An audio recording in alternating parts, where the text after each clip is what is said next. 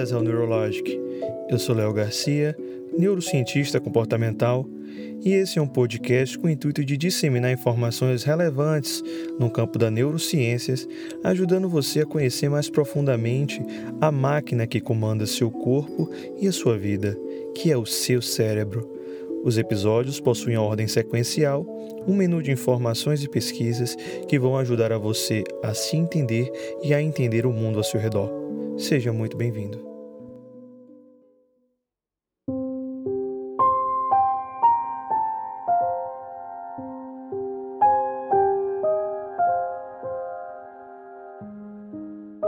Olá, voltamos para o último episódio da série Sono e hoje eu gostaria de abordar o que nós podem, podemos fazer para melhorar o sono, né? a higiene no sono, baseado nessas recomendações do National Sleep Foundation.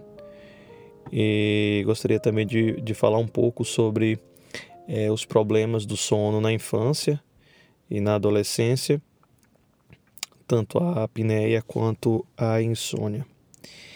Então, nós temos a quantidade mínima de sono recomendado pela, pela National Sleep Foundation, começando ali pelos recém-nascidos com a faixa entre 14 e 17 horas é, podendo se estender até 19 horas.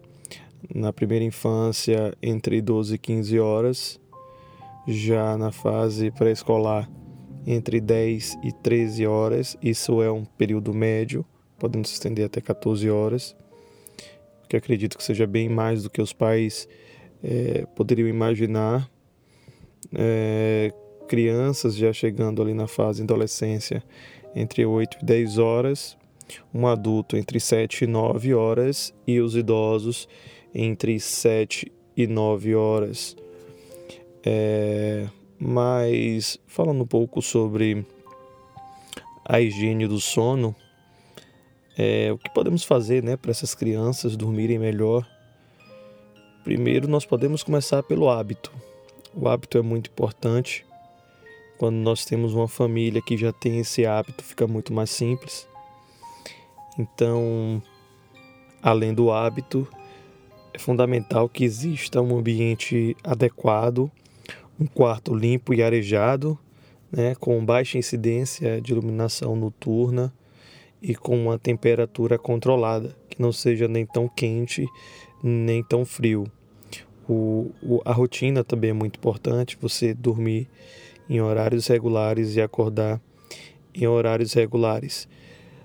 Quando nós falamos de criança, é importante que essas brincadeiras estimulantes à noite, que podem gerar uma hipervigilância, seja controlada, porque ela pode é, ela pode excitar essas crianças, né, e dificultar o início do sono. Qualquer atividade que promova a liberação de adrenalina ou de cortisol na corrente sanguínea vai criar é, uma dificuldade, uma barreira ali para iniciar o sono. E nós sabemos, como já vimos anteriormente, que essa privação do sono pode causar é, alteração na capacidade de julgamento, alteração do tempo de reação, alteração de humor, irritabilidade, é, alteração na capacidade de concentração, alterações metabólicas principalmente déficit de crescimento e ganho de peso. É importante também evitar o consumo de qualquer bebida ou qualquer substância que contenha cafeína, como chocolate, chá, é, o próprio café, né? Já que a cafeína impede da adenosina se conectar aos neuroreceptores para poder desligar, entre aspas, todo o nosso sistema neurológico para induzir esse sono. É, pessoas que têm uma maior produção de uma, de uma enzima chamada citocromo P450, que é produzida pelo fígado e, meta, e metaboliza diretamente essa cafeína, não tem tanta essa dificuldade de, de iniciar o sono, mas é, pessoas que não têm uma produção tão elevada do citocromo sentem geralmente uma dificuldade muito grande então a cafeína seria indicado apenas para o uso e ingestão matutina. É, pessoas que têm uma baixa produção de citocromo se ingerir ali já pelo período da tarde, já tem uma dificuldade significativa de iniciar o sono justamente por conta dessa ingestão. E muitas vezes a pessoa não tem conhecimento disso. Teve um estudo publicado no do The Journal of Pediatrics, realizado com 4.263 crianças lá na cidade de Pelotas, é, aqui mesmo no Brasil, e foi constatado que hábitos que diminuem a quantidade de horas de sono afetava diretamente esse aumento de peso em crianças com até 4 anos de idade. Então, eles utilizaram é, crianças com até 4 anos de idade para fazer esse corte e percebeu-se esse aumento da grelina, que seria o hormônio responsável pela fome, e uma diminuição acentuada da leptina, né, que é o hormônio responsável pela saciedade. Acredita-se também que em torno de um terço dessa população pediátrica possa ter algum distúrbio do sono relacionado. Por isso, até eu queria trazer aqui esse tema da insônia e da, da apneia na, na infância, porque é bem prevalente. Então, falando sobre a insônia na infância, nós podemos conceituar a insônia como uma dificuldade de iniciar o sono e de manter esse sono. Né? E isso pode ser identificado tanto em crianças que têm alguma patologia associada, quanto em crianças saudáveis. Então, em, em, em crianças que têm esse problema de insônia, nós podemos dividir ali por, por faixas etárias, né? Então, em lactentes é mais comum que seja é, essa insônia seja provocada por algum tipo de refluxo ou alergia à proteína do leite, algum hábito é, inadequado associado ou alguma doença crônica ou aguda. Quando nós chegamos já na fase entre 2 e 3 anos, nós temos uma ingestão de noturna excessiva de líquido, que seria é, que causaria mais uma vez um refluxo. Nós temos também aquela alergia ao leite da vaca, né? doenças crônicas ou agudas, esses hábitos associados inadequados, ou ansiedade é, causado pela separação da mãe Geralmente, quando a criança passa dos dois anos de idade, já começa a dormir sozinho, até mesmo antes, e isso causa uma certa ansiedade, é, até também porque já começa a entrar naquele período pré-escolar. Já quando chegamos naquela fase escolar, temos alguns problemas com uma falta de estabelecimento de limite, a criança não tem limite para dormir, ou então ela é, é hiperestimulada antes de dormir, que tem aquela insônia, aquela dificuldade para iniciar tem medos e pesadelos, tem algumas ou algumas outras doenças crônicas ou agudas associadas. Já na adolescência nós temos causando aí essa essa insônia, ansiedade, depressão, a própria pressão familiar ou escolar, né, alguns distúrbios emocionais, tal como a anorexia, a esquizofrenia, a mania. Temos aquele atraso de fase que é comum por conta desses distúrbios hormonais também. Né?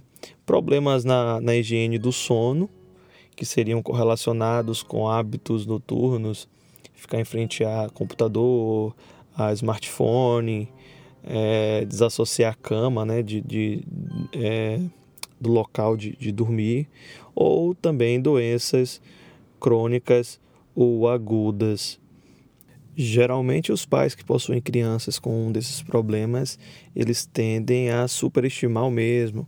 É interessante que os pais façam um diário de sono, é interessante, ou então a utilização de actigrafia para acompanhar é, de fato mais sistêmico e real esses quadros de insônia.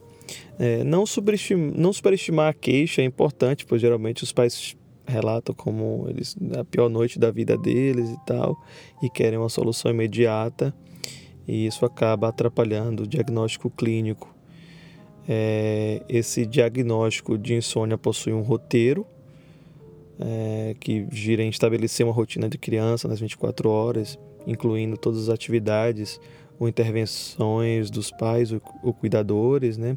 É verificar distribuição da família, onde cada um dorme na casa, verificar se não está tendo algum ruído naquele local, alguma coisa que impeça a dificuldade de, de sono, é, verificar é, características é, do quarto, se não está muito frio, se não está muito quente, verificar se existe alguma associação com sonolência excessiva diurna ou se aquela criança está tendo alguma alteração no comportamento ou alguma alteração no humor ou está tendo uma queda no rendimento escolar, né?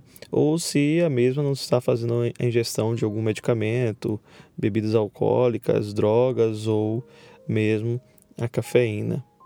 Então, nós temos algumas recomendações de rotinas de sono para criança, né, que é colocar o bebê ou a criança no berço ou na cama sempre acordado, para encorajar essa prática dele adormecer sozinho, sem intervenção dos pais ou dos cuidadores.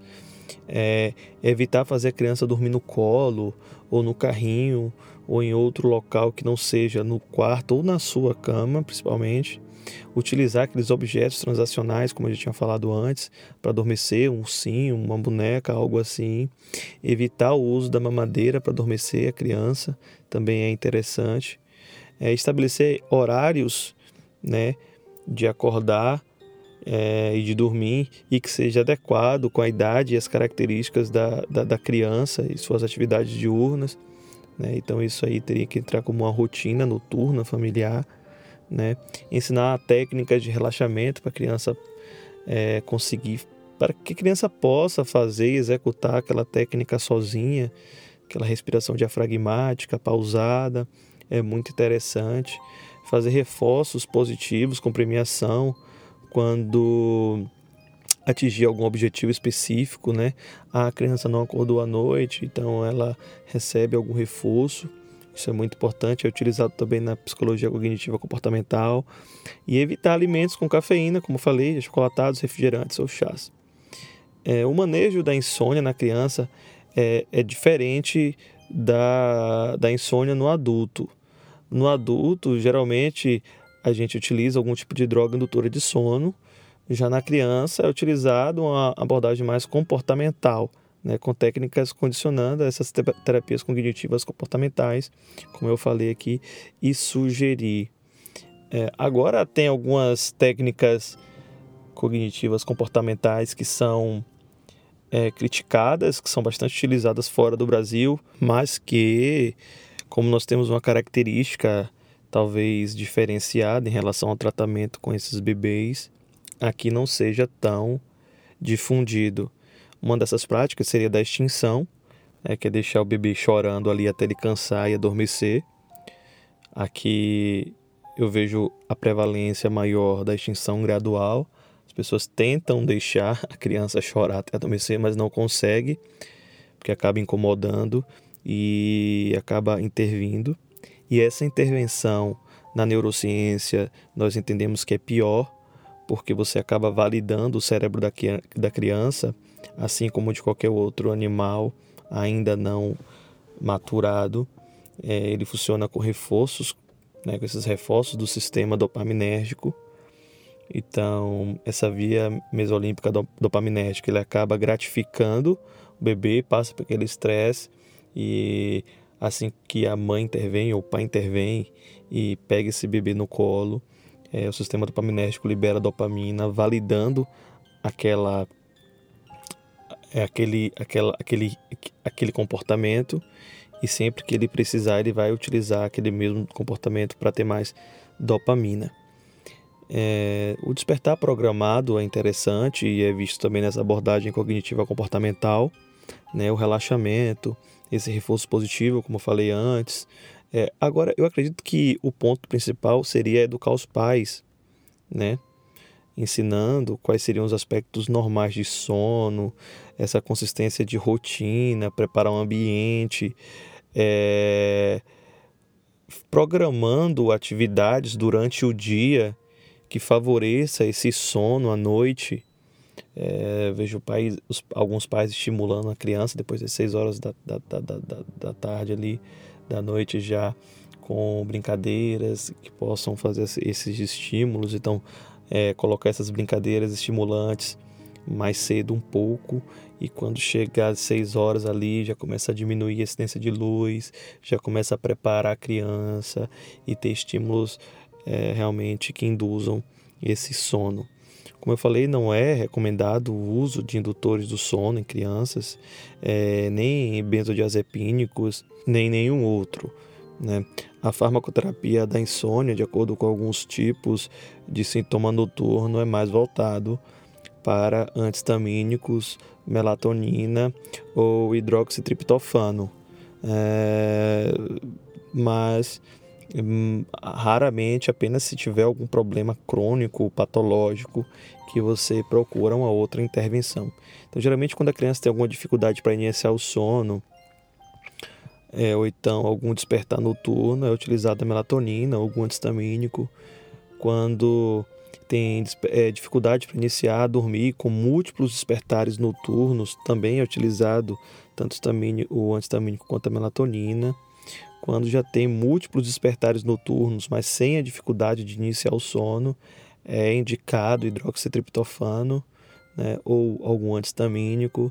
Já aquele despertar parcial, com choro contínuo, é, indica-se mais o hidroxitriptofano mesmo. E o despertar com atividades motoras intensas, né, principalmente quando tem alguma síndrome das pernas inquietas, é, aquela, aqueles movimentos que eu, te, que eu, que eu já, já falei antes, é, é mais indicado ferro e a gabapentina. É, já atraso de fase, insônia na adolescência, é a melatonina mesmo. O zolpidem é só utilizado quando o caso é mais grave. Importante voltar a comentar é que esses distúrbios do sono é, podem trazer prejuízos cognitivos, comportamentais para essas crianças, inclusive com baixo de QI. Para quem não ouviu os, os episódios anteriores, e essa alteração de ritmo, falta de ritmo, também pode trazer 30% é, de prejuízo no que nós dizemos respeito à longevidade.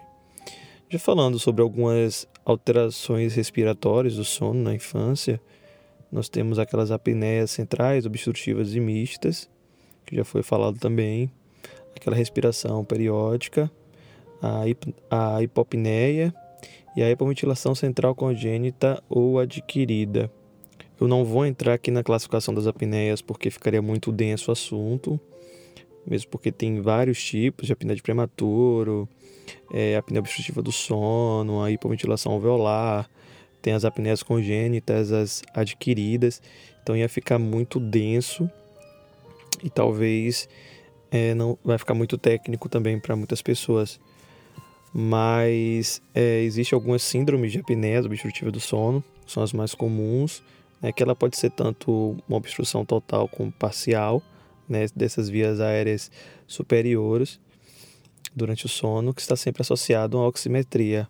Né? Então, os sintomas noturnos geralmente são seguidos de ronco, apneia ou sono fragmentado e sintomas diurnos que também são bastante não são bastante fáceis, mas são mais fáceis de serem identificados é a obstrução nasal, a respiração bucal, irritabilidade, sonolência excessiva diurna e um déficit ponderoestatural. Bom, falando mais sobre a etiologia, é, existe uma predominância maior na hipertrofia adenotocilar e nas malformações craniofaciais, é, tanto quanto desvio de septo nasal, palato estreito, é, problemas de oclusão, é, doenças, é, problemas de alergia crônica, rinite, asma, né, refluxo gastroesofágico, a obesidade também, porque acaba fazendo aquele estreitamento das vias aéreas é, superiores, e a central, que poderia ser a circunferência do pescoço e da cintura. Em crianças que possuem alguma dessas complicações típicas, é, como essa síndrome da apneia obstrutiva, nós temos sempre alguns outros distúrbios cognitivos comportamentais associados. É, nós temos a redução e a supressão do, do crescimento também, que é bastante comum, já que o GH é produzido, é, é liberado no sono, né? esse hormônio é liberado durante a noite. Nós temos também alguns, alguns problemas é, relacionados à hipertensão arterial é, e à hipertensão pulmonar. É, o tratamento para essa síndrome de obstrutiva do sono depende muito da etiologia, diferente dos adultos, onde geralmente é indicado a perda de peso, em crianças, quando não são acometidas por esse excesso de peso, é indicado o uso de aqueles esteroides nasais, antistamínicos, aparelhos ortodônticos, terapia posicional, é, pressão cognitiva contínua ou algum tipo de intervenção cirúrgica. Agora eu vou falar um pouco sobre um problema que é muito comum, já foi mais comum até, que seria sobre a síndrome da morte súbita do lactente, que é bastante estudado. É, geralmente acometem crianças menores de um ano de idade e permanece inexplicada após a investigação clínica e a necrópsia, né? É, geralmente não consegue ser identificado a causa nós percebemos e já estudamos que existe uma subnotificação desses casos no Brasil né, e que se confirmaram um padrão de, de risco identificado em todo o mundo, que seria mães jovens, é, na primeira gravidez, com a classe econômica mais baixa, com histórico de uso de tabaco e a principal o principal fator seria a posição de decúbito lateral que estava sendo utilizado. Né? Então, é, vou relacionar algumas formas corretas para que se evite a morte súbita de bebês aqui, que eu acho que é extremamente relevante e importante, que seria essa posição supina para dormir. Inclusive, muitos pediatras ainda têm um pouco de dificuldade em aceitar isso. Já foram feitas pesquisas e tem médicos que ainda relutam, né, achando que a, a, criança vai ter o refluxo nessa posição e vai acabar em, em, sendo engasgar, engasgando ou algum tipo de problema, mas no mundo todo reduziu-se bastante o caso de morte súbita utilizando é, o que eu vou falar aqui agora, que seria esse roteiro, né? É, essa posição supina para dormir, que é indicada, utilizar sempre um colchão firme, né? evitar objetos moles no berço, evitar o tabagismo, dormir no mesmo quarto dos pais, mas em camas separadas até o sexto mês, para evitar que a mãe é, role sobre o bebê né, cause algum tipo de asfixia. O uso da chupeta só eventual. É, se estiver em aleitamento, somente introduzir após o primeiro mês de vida. Evitar o excesso de aquecimento. E já foi comprovado que aqueles monitores não reduz essa síndrome da morte súbita. Os pais pensam que estão acompanhando ali, mas na verdade, quando vê, já aconteceu. Então vou terminar aqui falando de uma parassonia que é muito comum, é, que é a enurese noturna, que é um dos distúrbios de sono mais prevalente e persistente na infância, predominantemente é, no sono N-REM. É por definição, essa enurese noturna é caracterizada por dois ou mais eventos em um mês com crianças entre 5 e 6 anos de idade, que seria uma idade limítrofe, pois existe aquela possibilidade do controle é, esfecteriano ainda não estar completo né? ou um ou mais eventos no mês após o sexto ano de idade. A etiologia está relacionada com fatores diversos, como a liberação de vasopressina durante o sono, a instabilidade vesica, é, vesical e a inabilidade de reconhecer essa bexiga cheia. Né? Então, é, os pais que tiverem é, crianças com esse problema já podem ficar atentos. E assim eu vou encerrar aqui essa série Sono e nós nos encontramos nos próximos temas e episódios.